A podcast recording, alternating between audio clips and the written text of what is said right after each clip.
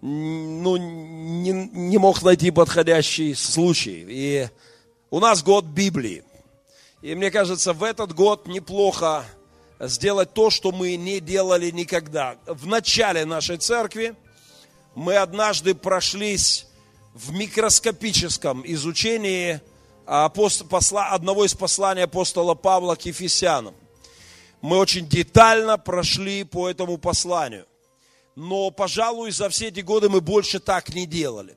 Мы всегда изучаем Библию, мы проповедуем, мы читаем, мы преподаем, есть библейские школы, но э, есть некий уровень анализа Святого Писания, изучения, который можно назвать микроскопическим.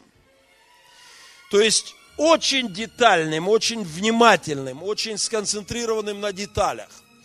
И, пожалуй, это мы делали только один раз с посланием к Ефесянам лет 15 назад – Поэтому, поэтому вот что я хочу сделать. Вместе со всеми вами, в целом цикле наших служений, не подряд, не, э, мы не будем целый год, но, а, но мы пойдем, допустим, раз в месяц.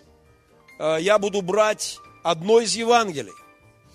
И в деталях, стишок за стишком, образ за образом – история за историей, слово за словом, а, вникая в разные переводы, анализируя нюансы, мы будем проходить по, а, по одному из Евангелий. И микроскопы, знаете, когда микроскоп изобрели, это было одно из самых важных изобретений в истории человечества. А, оно стоит в ряду таких, ну, я не знаю, там, таблица Менделеева, да, в ряду Э, таких э, откровений, как то, что не, э, не солнце вокруг земли вертится, да, а земля вокруг солнца. То есть это принципиально изменило представление людей о том, как устроен мир. Более того, изобретение микроскопа очень практически оказалось полезным. Люди обнаружили мир микросуществ, поняли, что это влияет на их практическую жизнь, а, каждый день, э, что это является источником многих проблем и наоборот, источником э, важных, правильных, добрых процессов в жизни человека. И изучая микромир, человечество стало намного, э, ну, намного здоровей, грамотней, в этом плане стало сильнее. И мне хотелось бы, чтобы вот это детальное изучение одного из Евангелий, а, практически оказала нам с вами пользу. А, поэтому настраиваемся, и сегодня мы начнем. Э, мы только сделаем небольшое вступление, и затем отправимся в путешествие по одному из Евангелий. А, пожалуй, может быть, еще в следующее воскресенье мы начнем уже непосредственно разбирать текст, и затем где-то раз в месяц э, мы будем брать именно вот этот цикл проповедей, разбора слова, как хотите, лекций, чего угодно, да, но мы будем, э, будем детально проходить Евангелие. По моим самым приблизительным подсчетам, это должно занять не меньше, чем 20-30, а то и 40 э, занятий, э, лекций, проповедей, да, то есть это лет, а, лет, не, ну, но, но я думаю, я надеюсь, что может быть, полтора года, может быть, два, иногда э, э, мы будем возвращаться к этим текстам, и мы пройдем полностью одно из Евангелий. Итак, мы начинаем большой цикл. Я очень расстроен отсутствием сегодня конспекта. Что-то там не сработало, я отправил конспект, но он ну, в интернете какие-то там свои есть проблемы. Я непременно к следующему служению раздам два, два конспекта, и э, у вас будет вот то, что сегодня я хотел передать вам. Итак, мы идем в микроскопическое изучение Евангелия, и я решил назвать, выбирая Евангелие, я решил назвать этот цикл Евангелия с высоты орлиного полета. Во-первых, потому что я остановился на Евангелии, которое ассоциирует, а еще в древности богословы говорили, что сравнивали четырех евангелистов с животными и разными существами. Да? Марка, Евангелие от Марка представляли иногда как в образе человека. Оно очень такое, знаете, очень человеческое. Вот встал, пошел, сказал, сел, э, решил, там, исцелил. Э, и оно очень такое вот, ну, очень простое и понятное для людей. А, Евангелие от Матфея, э, оно имеет свою особую природу, его часто сравнивали с львом, потому что Матфей говорит больше к иудеям, он говорит больше к евреям, он говорит о колене, о колене, о льве из колена, из колена Иудина, он говорит и с тельцом сравнивали Евангелие от Луки. Он говорит о жертве, Христос как жертва, Христос как служитель, как искупление. Евангелие от Иоанна мы будем изучать с вами детально, стишок за стишком – и его сравнивают с орлом. Во-первых, потому что орел видит мир с других перспектив.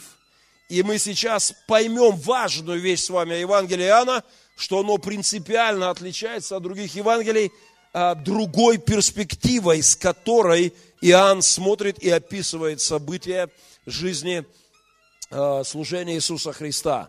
Э, также говорят о том, что орел, когда он Э, это единственное, единственное животное, которое может лететь, э, смотреть на солнце и не терять зрение, которое может приближаться прямо к свету, не теряя ориентации, способно вот зрение, специфика, да, способно смотреть на солнце. Иоанн, последний из апостолов, единственный умерший своей смертью, э, самый молодой ученик Иисуса Христа, который по пророчеству Христа а, проживет жизнь до конца земную, в отличие от всех апостолов, он напишет Евангелие с высоты своих седин, с высоты века христианской жизни, а, с высоты богословия и мироощущения, понимания того, что произошло тогда намного более глубокое. Евангелие от Иоанна а, будет в центре нашего внимания – я помню, что, как и многие из вас, я пытался начать изучать Библию с Евангелия от Матфея. Ну как, ну все по порядку надо, да? И я купил за 25 советских рублей э, первое свое Евангелие, э, немалая была сумма, э, уселся за письменный стол, взял ручку, листочек, я хотел разобраться с тем, что христиане вот там заявляют, открыл, открыл Евангелие, и на первой же строчке уже немножко споткнулся. Авраам родил Исаака, всегда шокировало русского человека. Э, то есть, э, с учетом того, что ты по меньшей мере понимаешь, что это мужские имена. И, а, но тут еще как-то как еще сконцентрируешься, проходишь. А, но чем дальше ты идешь, да, Э, Исаак родил Иакова, и, и чем дальше ты идешь в родословную, тем больше ты погрязаешь, и, наверное, не с одним э, со мной так случилось, что на этом, э, на чтении родословий мое изучение Евангелия с первой попытки закончилось. Я понял, что это слишком тяжелая работа для моего изнеженного постсоветского мозга, и я, я отложил это. На самом деле потом мне подсказали, что, конечно же, лучше начинать либо читать Евангелие от Луки, менее сконцентрировано на иудейских пророчествах, в отличие от Матфея, а, либо с Евангелия от Иоанна, и которое начинается известными а, на весь мир фразами, да, а, в начале было Слово, и Слово было у Бога, и Слово было Бог. И это великий пролог в Евангелие, который мы начнем изучать уже со следующего э, занятия нашего служения. Но сегодня я хотел бы вот поднять этот статус этого Евангелия в ваших глазах, выделить его, заинтриговать вас. Поэтому берем ассоциацию с орлом, Евангелие орлиного полета, высоты орлиного взора – и это Евангелие, которое лично меня сильно тянет в небо. Это Евангелие, которое открывает мне некие небесные перспективы. Это Евангелие, которое говорит о вечных вещах удивительнейшие вещи.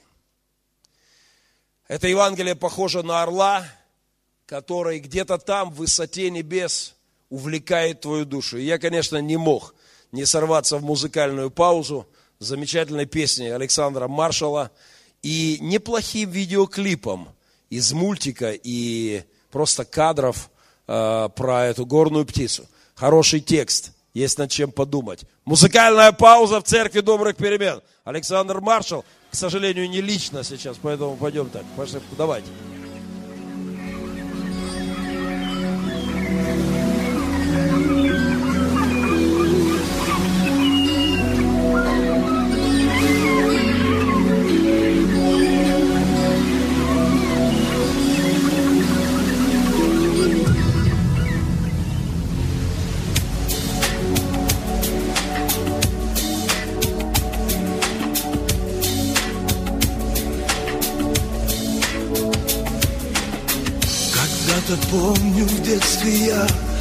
Пела матушка моя О том, что есть счастливый край В котором жизнь не жизнь, а рай.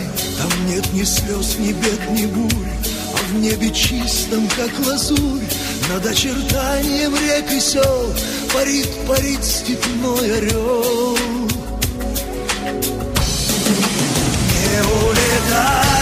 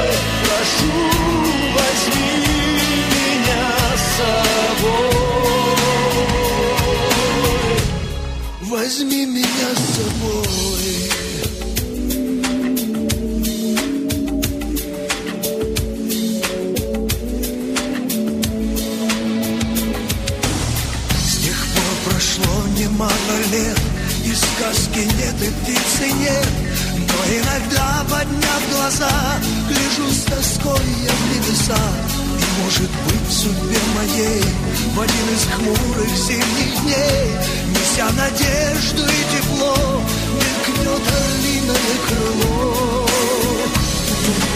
Не улетай,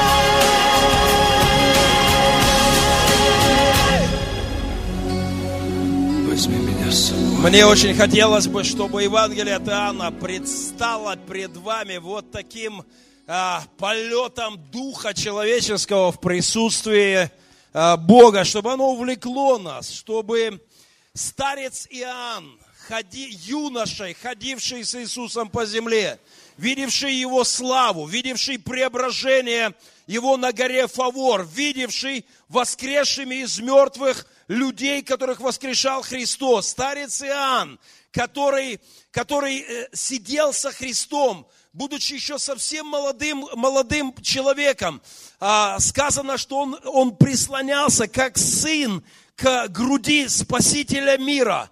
И вот проходит, проходят десятилетия, и седовласый старец пишет Евангелие, вдогонку написанным до него. Пишет, подчеркивая что-то, что, на чем не акцентировали внимание предыдущие евангелисты, и пишет с высоты почти уже вечности, которой он, пред дверями которой он стоит. Это Евангелие поднимает душу. Это Евангелие, ну, по-настоящему вот цепляет тебя и отрывает от земных, от земных наших процессов. Мы пойдем по нему в деталях, и пусть эта песня, этот видеоклип, этот образ останется у вас – а, когда, когда был малышом, да, говорит, я слышал, мне так хотелось летать душой, потом помните эти кадры, когда набросили узду и повели, но, но душа рвется на волю. И а, я хочу, чтобы мы отправились в это путешествие по Евангелию. Несколько вещей буквально мы успеем сказать сегодня, как вступление, важные вещи. И я попрошу вас в течение этой недели, несмотря на наш план чтения, сделать телескопическое, быстрое прочтение Евангелия. Буквально за эту неделю мы быстро пройдемся по Евангелию. Евангелие от Иоанна прочитать надо все. Это, по большому счету, час займет у вас бегло. Не нужно останавливаться на деталях. Просто охватите его, проскочите по нему, и затем мы будем долго и тщательно и аккуратненько идти. Но когда вы будете перечитывать его, пожалуйста, держите в мыслях несколько важных вещей. Первое – это датировка. Евангелие от Матфея было написано, это самое раннее Евангелие, оно было написано э, первым из четырех, э, из четырех э, изложений жизни, э, служения, смерти, воскресения Христа. Оно было направлено к иудеям, оно начинается с родословной, которая понятна иудеям. И, и совсем непонятно нам – это, знаете, когда ты оказываешься, если вы заговорите с евреями о родословных, о родословии, для них это абсолютно, это норма их культуры.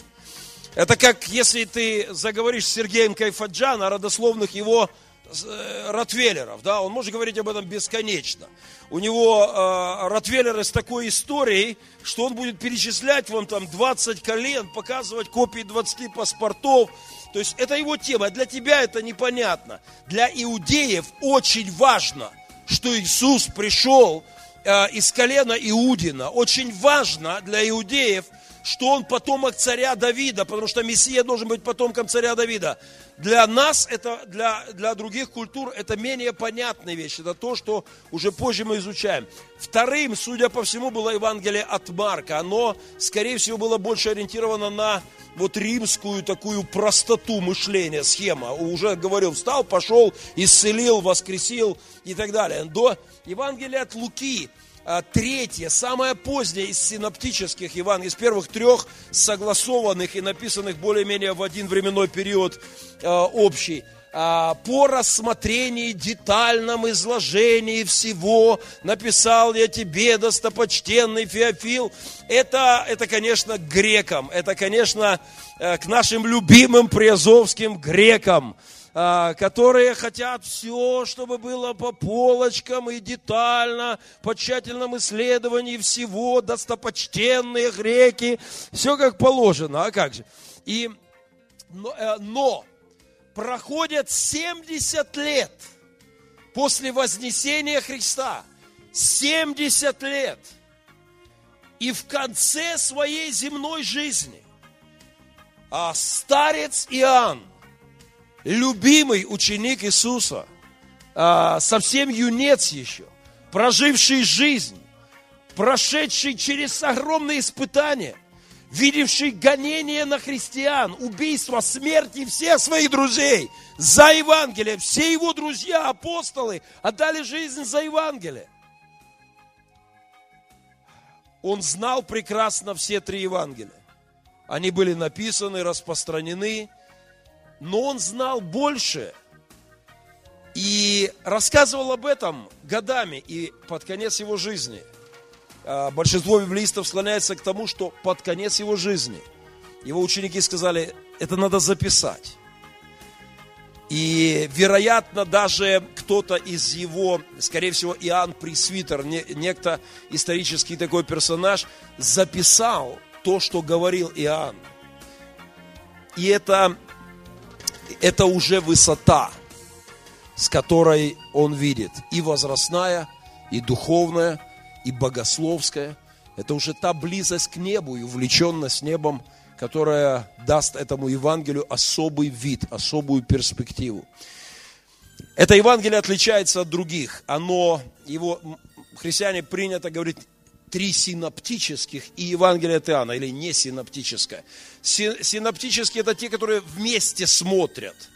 Евангелие от Матфея, Марка и Луки, они как бы вместе смотрят и более-менее описывают, э, ну, как, как бы многие вещи по, похожи, чуть с разных сторон, по замечанию некоторые дополнительные детали, но они как бы вместе. Евангелие от Иоанна совершенно по-другому, с высоты. Есть многие вещи, которых, которых нет в Евангелии от Иоанна вообще.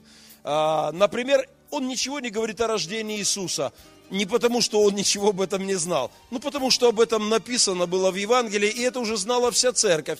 Но он ничего не говорит о крещении Иисуса, потому что это уже было просто всем прекрасно известно. Он ничего не говорил о его искушениях, о тайной вечере, о Гефсиманском саде, ни слова и вознесении, об исцелении людей, одержимых бесами и злыми духами, ни одной притчи не пересказал. Э, в Евангелии э, он э, потому что эти факты были прекрасно известны в его время. Евангелие от Матфея, Марка и Луки были нормой в церквях.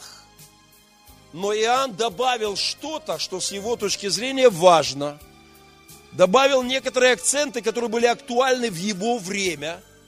И это, э, например, например Евангелие от Иоанна подчеркивает – что Иисус начал свое служение не после ареста Иоанна Крестителя, как может показаться из чтения синоптических Евангелий. И кому-то показалось во время Иоанна, что был Иоанн Креститель, потом он передал служение своему преемнику Иисусу, э, э, и, и появилась, появилась такая группировка, которая превозносила роль Иоанна Крестителя, и, может быть, поэтому апостол Иоанн подчеркивает, что Иисус начал свое служение до этого, рассказывает о Канне Галилейской, о которой ничего не рассказано э, до этого, рассказывает о некоторых чудесах, которые происходят вот о служении Иисуса до ареста э, Иоанна, Иоанна Крестителя. Э, есть многие вещи, которые в этом Евангелии как бонус. То есть в этом Евангелии есть многое из того, что не указано в трех синоптических Евангелиях. Э, то есть Иоанн рассказывал устно эти истории, и ученики попросили, и он счел это необходимым, чтобы это записать, чтобы апостольский авторитет последнего апостола был подтвержден вот эти истории тоже. Например, только Иоанн рассказывает о, о брачном пире в Кане Галилейской, о самарянке, о посещении Иисуса Никодимом, о воскрешении Лазаря. Только, только он рассказывает такую удивительную историю, как Иисус мыл ноги ученикам своим. А, только он рассказывает о прекрасном, вот, вот это учение о Святом Духе, об утешителе, который придет, потому что, потому что это присутствие Святого Духа стало нормой для церкви, основой жизни церкви. И это было важно и богословски важно. А, он, он описывает удивительно а, детально портреты учеников. Ничего подобного нет в других Евангелиях. Только он подчеркивает детали характеров своих друзей и апостолов. Это очень личное Евангелие. Потому что если я буду описывать, я когда-нибудь напишу книгу про церковь, я уже написал про Республику Пергим, там есть портреты многих служителей, да? И, конечно, когда я описываю Андрея, я, там есть какие-то детали, которые я знаю хорошо. Также Иоанн, он описывает Э, э, нюансы, каких-то недостатков своих друзей, не стесняясь этого в открытую, это тоже замечательно, и какие-то их достоинства. Он описывает детали портрета, только если ты знаешь Юрия Андреевича Шахмана, ты можешь написать про каши, котлеты и, э, и мух, которые залетели однажды ему в суп после его гордого заявления о том, что мухи отсутствуют э, в нашей церкви, потому что мы самая правильная и духовная церковь. И через минуту три мухи спикировали к нему в борщ. Э, ну, только если такие детали ты можешь знать, потому что ты знаешь этих людей. Иоанн ходил с апостолами, они были его друзья. И поэтому есть много деталей, которые здесь видны. Э, он описывает, э, как Иуда протестует против помазания миру, миром драгоценным Иисуса, только он. Он подчеркивает многие интересные нюансы. Например, он говорит, когда благоуханием помазывали, он говорит, благоуханием наполнился весь дом. Это мог описать только очевидец этих событий. И знаете, есть такие способы проверять э, у юристов, есть много, э, много наработок, как отличать истинные документы от ложных. Например, атеистов так радует, что четыре Евангелия, они разные. Даже три синоптических где-то на одно обращают внимание, где-то на другое, где-то на третье. Они говорят, видите, у вас в Евангелии по-разному. Значит, говорят атеисты, что-то тут не так. А мы говорим, господа атеисты, это у вас в партийных документах что-то не так, потому что у вас все партийные документы одинаково говорят. Значит, вы лжете. А, у юристов есть такие принципы да, в судопроизводстве, вот, э, в расследовании. Если мы берем три человека, и они описывают события, э, стали, стали свидетелями какого-то события, и их развели по разным местам, и они описывают это, то если в результате описания, допустим, сегодняшнего утра, да, сегодняшнего служения, у них будет абсолютно одинаковый текст, значит они лжецы значит они сговорились. Этот документ лжив, потому что люди заметят немножко по-разному. Кто-то, кто-то акцентирует внимание а, на одном, кто-то на другом, кто-то на третьем.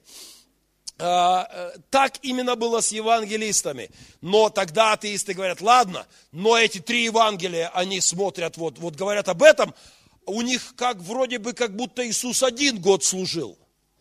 А Евангелие от Иоанна три Пасхи. А, и они говорят, как так? Мы говорим, все просто. Иоанн описывает спустя 70 лет, он знает все три текста, и он говорит, есть одна деталь, которая неправильно в головах у людей. Им кажется, что Христос только год служил. Поэтому я добавлю кое-что и объясню, что его служение было в течение трех лет. И он добавляет этот текст, чтобы было понятней. Просто на этом не акцентировали, не акцентировали внимание его, его соработники, авторы трех Евангелий. Поэтому я подчеркиваю, когда вы сталкиваетесь с атеистической критикой, как правило, критикой советских времен, эта критика не вчерашняя и даже уже не позавчерашняя, она давно выброшена на свалку. Но, она, но эти статьи, они лежат на полках, я у верующих встречал в домах эти забавные Библии Лео Кассиль. Понимаете, это действительно, это атеисты писали против Библии. И если я сильно хочу похохотать, я могу это открыть сейчас.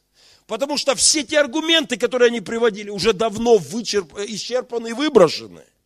Э, я хочу подчеркнуть, что Евангелие – это исторические документы, это описание личностями, очень детальное. Иоанн говорит, когда Иисус пошел за ними по воде, они отплыли от берега на 25, потом задумывается и добавляет, а, или на 30 стадий. То есть, а, понимаете, так, ну, это может писать только очевидец этих событий. Только тот, кто восходил на Арарат вместе со мной, описывая Арарат, может концентрироваться на деталях, на горной болячке, на том, как над нами издевался Андрей Дудин, который думал, что он единственный не заболел горной болезнью. И только тот, кто был с нами там, может описать, что, что мы не спали до часа ночи, Э, пока не была тревога и подъем на восхождение, и думали, как бы, как бы вообще свалить вниз, и зачем мы здесь оказались.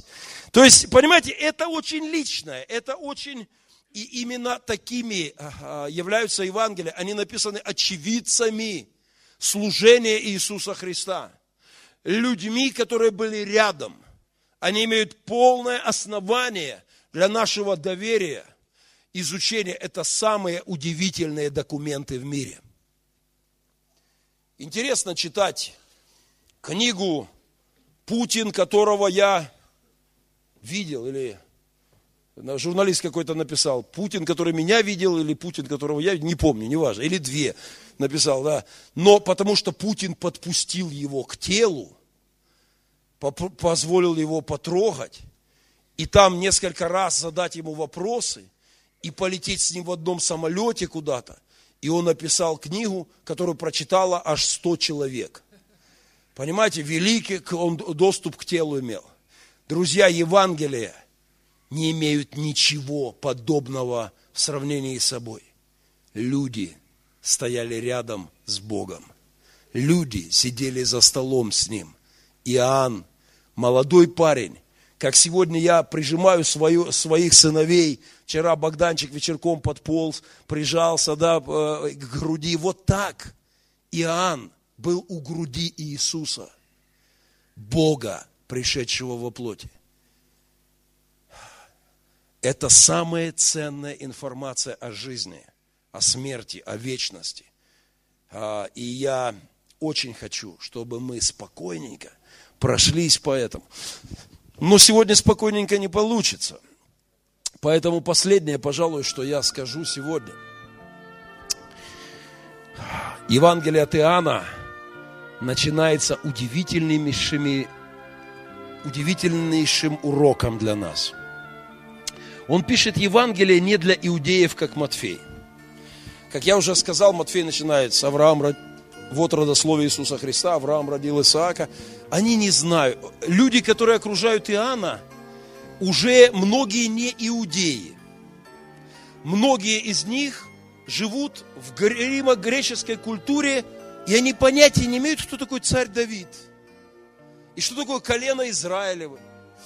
Они не знают, а, люди, которые наполняли, жили тогда в том мире, к которому обращался уже Евангелие, далеко вышло за пределы а, иудаизма, которому писал Матфей. Это уже новый мир, уже разрушенный Иерусалим. Войска Тита раздолбали Иерусалим. Иудеи уже рассеяны по всему миру. Церковь наполняется язычниками, которые ничего не слышали про закон Моисея. Они ничего не знают о Давиде. Слово «мессия» для них непонятное слово. И вот он пишет для других, для язычников. Он пишет для, для других людей, другого мировоззрения. И вот что он делает. И пусть это будет первым уроком, который мы берем из Евангелия. Он смело, легко и решительно берет старые образы Евангелия, понимая их важность, для иудеев, для греков, для римлян, и отодвигая в сторону их образы для тех, кому они нужны, он начинает говорить словами своей культуры и своего времени. Он делает, если хотите, древнее Евангелие к тому времени 70-летней давности для поколения Google. Он говорит с людьми на их языке. Он начинает, он берет термин э, логос. В начале был логос. В оригинале греческое слово. Это, этот термин логос знал любой грек. Когда ты говорил с э, греком, ты спрашивал, откуда произошел мир? Они говорили, скорее всего, логос.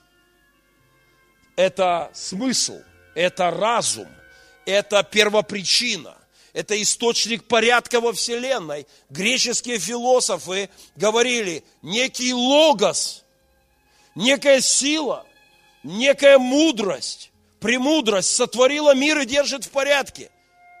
Они говорили не как иудеи, это была другой, другая культура. И Иоанн, ни грамма не комплексуя по этому поводу, берет их терминологию – берет их образ и начинает говорить с ними на их языке. Если хотите, Он делает тот самый ремикс Евангелия, о котором я часто повторяю, и который так важен церкви. Церковь должна говорить с людьми на их языке. Церковь должна чувствовать перемену времени. А, как там поется у одного барда, а, я хочу видеть доктора со скальпелем в чистой руке и священника, говорящего на моем языке.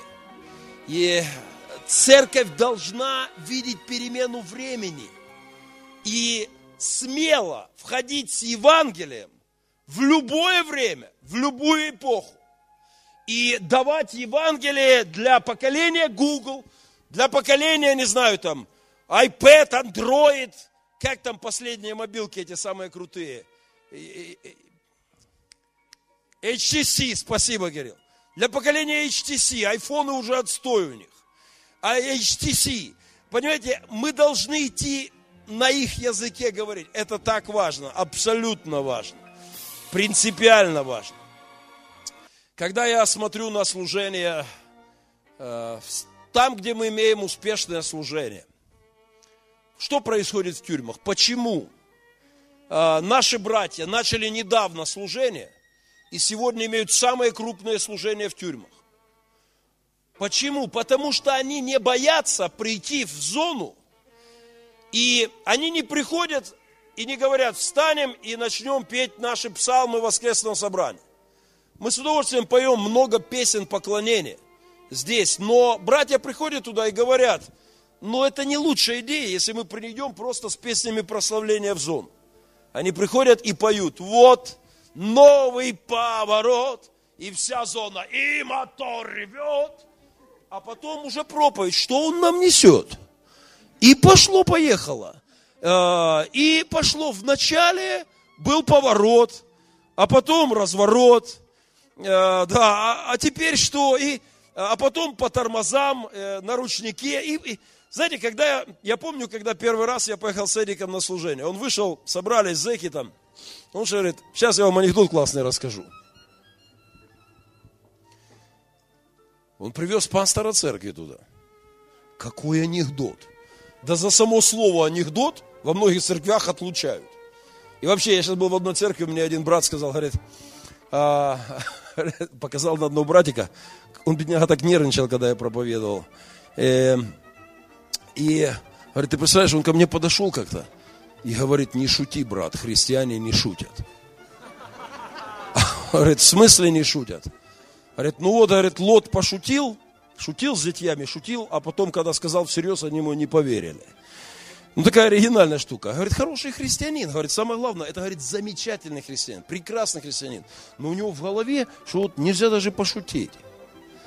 За слово анекдот там отлучают из церкви. А Эрик заходит, рассказывает анекдот. Причем, как бы вам сказать, ну, так, помягче. Ну, не религиозный анекдот. Понимаете, не про пастора, там, э, э, которому идти на богослужение, да, и, а вот очень такой. А потом вот эти все ребята, они уже с ним, они свои. И потом у них, я помню, когда я приехал с Эдуардом на одно из служений в тюрьму, на входе в тюрьму, ко мне подошел один браток и сказал, там какой-то строгий режим или что-то такое. И он говорит, пастор, у нас такая зона ужасная здесь вообще никто не кается. Никто не кается, говорит. Просто никогда никто не кается. Через полчаса мы имели служение. И я попросил Аскольда, а, говорю, спойте песню а, вот Аллы Пугачевой. Не отрекаются, любя, хоть жизнь кончается не завтра. Кто-то помнит это? И я начал говорить им о том, что Бог не отрекся от них, несмотря на их грехи и преступления. Что Он по-прежнему любит и не отталкивает их. И они пели эту песню, и я под нее сделал призыв. И говорю, кто желает рассказать. Я не помню, 70-80 мужиков в этих тулупах, на покаяние, в слезах. А, мы молились, и, понимаете, нам нужно научиться уроку, первому уроку от Евангелия от Иоанна он смело заговорил со своим поколением на их языке. Он взял слово «логос» как основу Евангелия и повторяя важнейшие христианские истины. Я не знаю, как бы это прозвучало сегодня. Может быть, он взял бы какую-то компьютерную терминологию. Но он точно не боялся отступить от веры отцов. А Авраам родил Исаака. Вот так правильно должно начинаться Евангелие. Уже 70 лет, как такое Евангелие, мы именно так его приняли от брата Матфея, и так его храним, и ни на шаг не отступим. Он сделал ремикс. Прошло 70 лет. Он заговорил с людьми, используя термины, которые были понятны. И это так важно, а, чтобы мы могли это делать. То, что устроили наши молодые люди в Красноармейском может подвергаться осуждению. И я даже могу дать вам адреса церквей, где скажут, то, что делает Махненко, абсолютно ужасно. И вы спросите, какой грех вы имеете в виду? Что там пастор Дворян скажет? Он молодежь повез в поселок, и вместо проповеди Евангелия, вместо того, чтобы открыть Библию, стать посредине села и сказать, покайтесь, ибо приблизилось царство уже, он дискотеку организовал. Более того, вам расскажут, вы знаете, а если бы вы видели, а у нас, говорят, там казачок был. Знаете, что там творилось? Их молодежные пастора. Знаете, что там делали наши молодежные пастора? Яна, ты где? На левом будет. Янка, сколько ей лет? Три, тридцать. И вот стоит 30-летняя женщина и качает, колек мой поет, рэп вышел. Приветствую восходящие звезды, рэповцы, рэп. Дьявол побежден, дьявол побежден. А Янка, 30-летняя женщина, стоит наш молодежный пастор. Качай, качай, качай, качай. Скажите, зачем? Зачем? Затем, что это их язык, понимаете? И я поеду сегодня с Библией туда – я открою Библию, буду преподавать Слово Божье. Но для того, чтобы нас там слышали молодые люди, надо найти с ними общий язык. Я говорю об этом сегодня с пасторами, с служителями. Многие говорят, Геннадий, у, у пастора говорит, у вас в социальных сетях такое интересное движение идет. Говорит, мы прислушались, решили войти служить в социальные сети, но что-то не идет. Я, я захожу, смотрю, а, зарегистрировался в Фейсбуке и делает в принципе это духовную вещь. Печатает цитату из Библии. «Ибо так возлюбил Бог мир, что отдал Сына Единородного, дабы всякий верующий не погиб, но, но имел жизнь вечную». Правильно, правильно, правда, правда. Ноль лайков, ноль комментариев. А сегодня вечером Демидович написал пост о футболе. Челси победила. Я болел за Челси, Демидович за Баварию. А? И результат был пред, предрешен просто. И, а, так, так вот, он написал пост про футбол. И тут же понеслось. И вот здесь в процессе разговора о футбол начался разговор о том, а как насчет Бога? Вот вообще, вот одни молятся, и эти не молятся. Как, как вот Бог вмешивается? И пошло богословие. И пошло размышление о Боге, о жизни. Знаете, я думаю, что нам надо окончательно, взяв этот урок из Евангелия Иоанна, сказать, нам не нужно это бояться. Одна из идей, которую я очень хочу сделать, мои друзья сейчас делают огромадную евангелизацию во время Евро-2012. Огромадную, в десятках-десятках городов. Делают такие фан-зоны, ставят огромные экраны, соберутся с тысячи-тысячи, э, ну, по крайней мере, мужиков болеть, а любая пауза вместо рекламы пива э, идет свидетельство футболиста, который говорит, Иисус, царь моей жизни, Господь, и Он дороже любого кубка, и Он победитель всего, и без Него нет смысла в жизни, и Он источник жизни, Он тот, от которого и которого, понимаете, и и это будет работать. И во время этого, этих евангелизаций многие впервые как говорил сегодня наш брат Рома, да, впервые услышат Евангелие. Нам нужно не бояться говорить с людьми на их языке. И привет всем консерваторам от меня лично.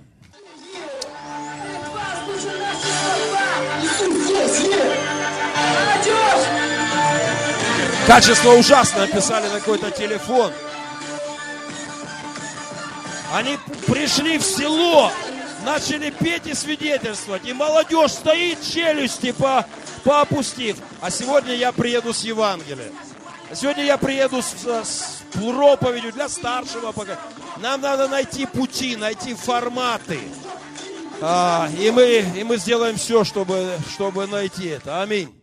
Евангелие с высоты орленого, орлиного полета будет в центре нашего с вами внимания.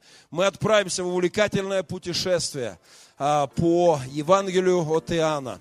И я очень прошу на этой неделе прочитать его бегло. Бегло, все Евангелие, пожалуйста. И сейчас самая важная часть нашего служения. Сейчас будут несколько минут слишком важные, чтобы кто-то из нас торопился. Я знаю, душновато в зале. Я знаю, у кого-то намечены планы. Хочется побыстрее выскочить, может быть, в коридор и поболтать с друзьями. Но сейчас слишком важно несколько минут, и я прошу вас, не торопитесь сейчас. А давайте мы тихо встанем, а, тихо встанем пред Господом. Я прошу вас, тихонечко начинаем молиться и внимательно слушаем, что я говорю. Я хочу сейчас обратиться к тем людям, которые может быть, вы впервые в церкви сегодня. Может быть, вас привели друзья, знакомые, близкие. Может быть, вам не все понятно, о чем мы говорим здесь. И, и то же слово Мессия и колено Иудина мало что говорит о вам, для, для вас. Не, не переживайте об этом. Главное, что мы хотим сказать. Есть Бог, сотворивший тебя и меня.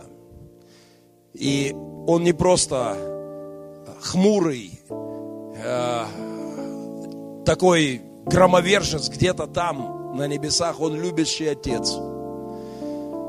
Он любящий отец, которым не мог твой земной отец. Даже если у тебя был хороший отец, увы, это не так часто в нашей культуре, но даже если у вас были хорошие отцы, я хочу сказать вам, Отец Небесный, это, это абсолютно совершенный Отец. Все лучшее в твоей жизни, все лучшее в твоей жизни было от Него.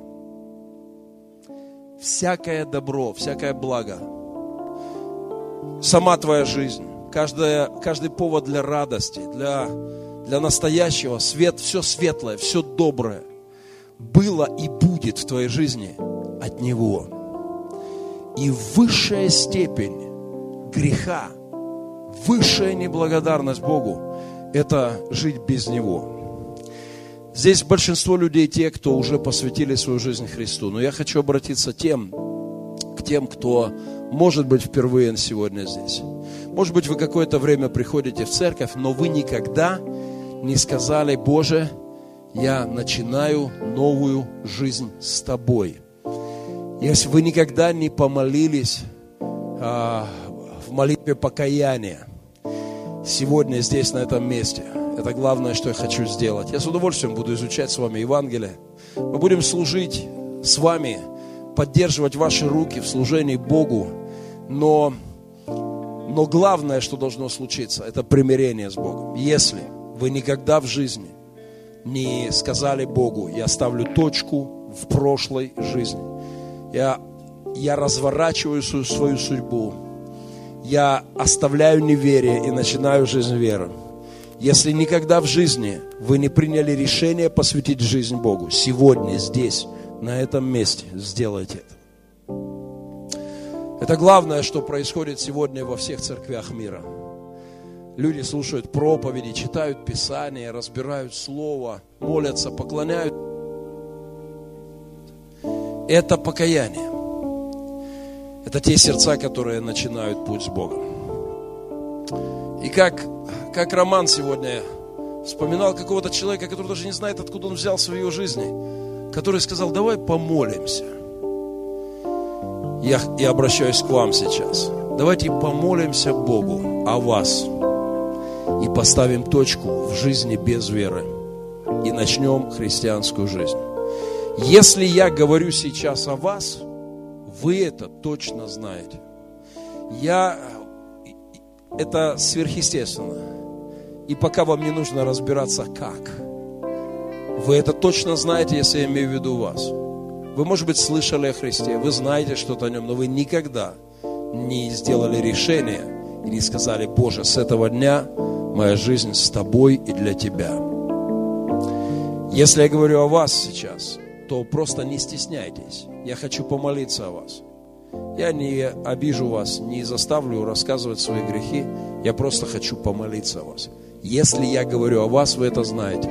Если я говорю о вас, и вы хотите мириться с Богом, поднимите свою руку, пожалуйста. Поднятая рука, смелая и решительно, означает, да, я ставлю точку в прошлой жизни и начинаю новую жизнь. Если я говорю о вас, вы это знаете. Если я говорю о вас, вы это точно знаете. Поднимите руку, если вы, вы знаете, мне нужна жизнь, мне нужна новая жизнь, я заканчиваю жизнь без Бога. Слава Господу. Я прошу вас сейчас, не стесняйтесь, не бойтесь, где бы вы ни были, придите сейчас сюда. Я хочу молиться о вас. Придите сейчас, где бы вы ни были, как бы далеко вы ни находились, приходите сейчас сюда. Выйдите сюда. Вот встаньте рядышком со мной.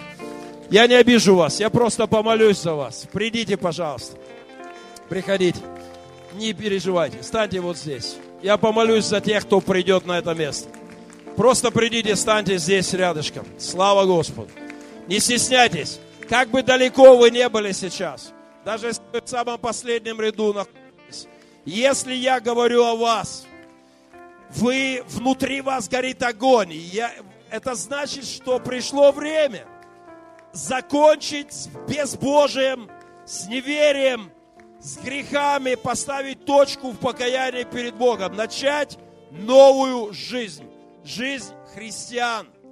А, если, если у вас сердце зовет вас сюда, вы знаете, а, вы где-то были недалеко, вы слышали о Христе, вы, может быть, уважительно к Нему относились, но я говорю не просто об уважении, я говорю о сыновстве.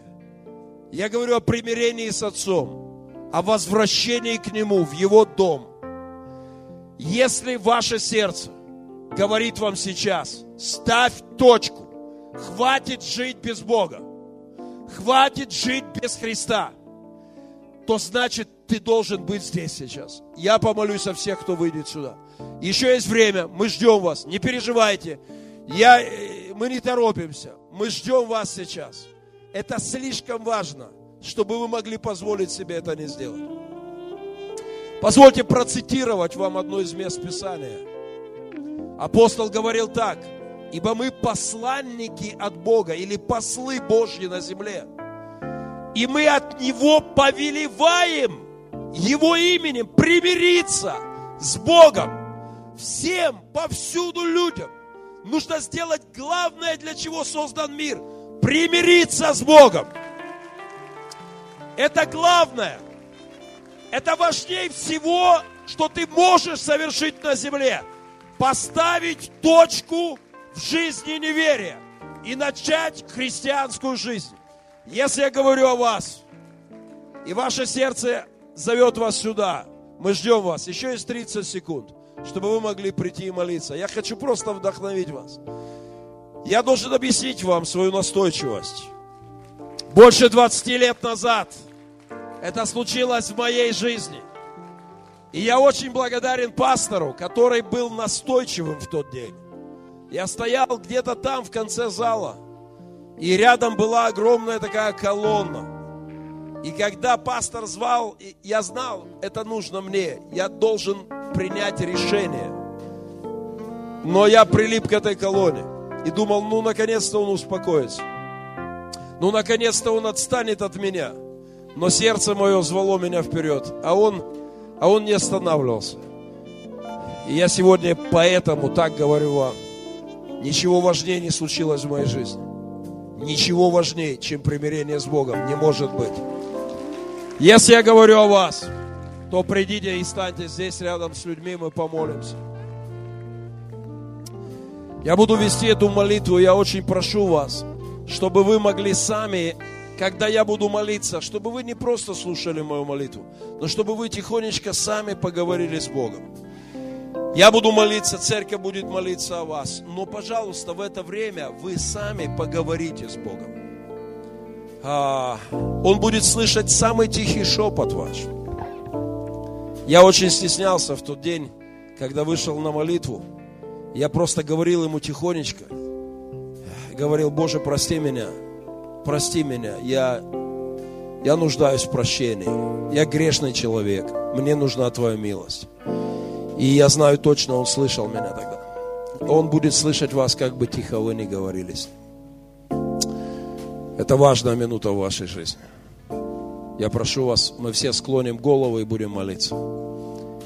Иисус, от всего сердца, я благодарю Тебя за этих людей, за эти души, за Твоих сыновей и дочерей, которые сегодня здесь, на этом месте, увлечены Твоим ветром Духа Твоего, веянием Твоего Духа, которые чувствуют прикосновение неба к сердцу. Боже, я молю Тебя вместе с церковью о каждом из них. Ты знаешь их судьбы. Прежде, чем они появились на белый свет, Ты видел их жизнь, и Ты ждал их. Иисус, от всего сердца благодарю Тебя за моих братиков и сестричек, которые сегодня здесь пред Тобой склоняются в молитве, Тебе посвящают жизни, которые воистину принадлежат Тебе одному. Ты тот, от которого все начало быть. Всякое даяние благое от Тебя. И Ты тот, который ждал своих детей. Боже, от всего сердца мы благословляем этих людей, эти души Божии. Мы молимся, чтобы Ты хранил их, чтобы Ты вел их по жизни, чтобы отвел от всякого зла, чтобы благословил и укрепил на путях Твоих. Что Ты слышишь молитвы их. Я знаю, что Ты недалеко от нас сейчас здесь, на этом месте, незримо, в Духе Святом. которое может происходить на белом свете. Возрождаются души для тебя. Благослови во имя Иисуса Христа твоих деток. Разрушь проклятие в их судьбах. Разбей всякие оковы дьявольские. Веди их, храни их, благослови их. Я прошу вас сейчас вместе со мной скажите эти слова. Повторите их вместе со мной. Просто от своего сердца. Церковь поможет нам в этом. Скажите, Иисус, прости мне грехи мои. Я каюсь. Я принимаю прощение. Я люблю Тебя, Боже. Ты Создатель мой и Спаситель моей души.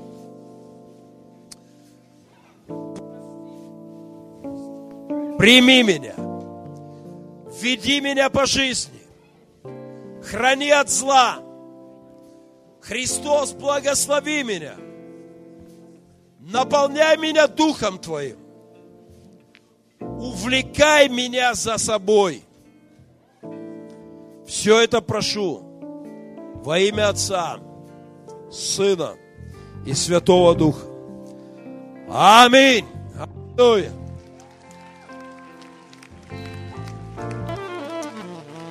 Это, это слишком важная молитва. Никогда не забудьте этот день. Никогда не забудьте это решение. Храните его через любые жизненные заботы, проблемы, пути. И пусть Господь прибудет с вами, и Он прибудет. Будьте с Ним. Я поздравляю вас от всего сердца. И мы хотели бы мы хотели бы поближе познакомиться с вами. Мы хотели бы с нашими пасторами как-то наладить с вами связь, поговорить, встретиться, помолиться о ваших нуждах, пригласить вас на какие-то мероприятия, служения, э, курсы библейские. Мы хотели бы максимально вот дать вам внимание и заботу духовную. Поэтому я очень прошу вас сейчас, буквально на одну минутку, одна-две минуты. С вами выйдут наши служители вот в эту дверь, и через пару минут вы вернетесь назад. Свои координаты, дайте им телефоны, чтобы они могли с вами связаться и наладить связь. Пройдите, вот Михаил, пастор Михаил, пройдите за нашими служителями на одну минутку, а мы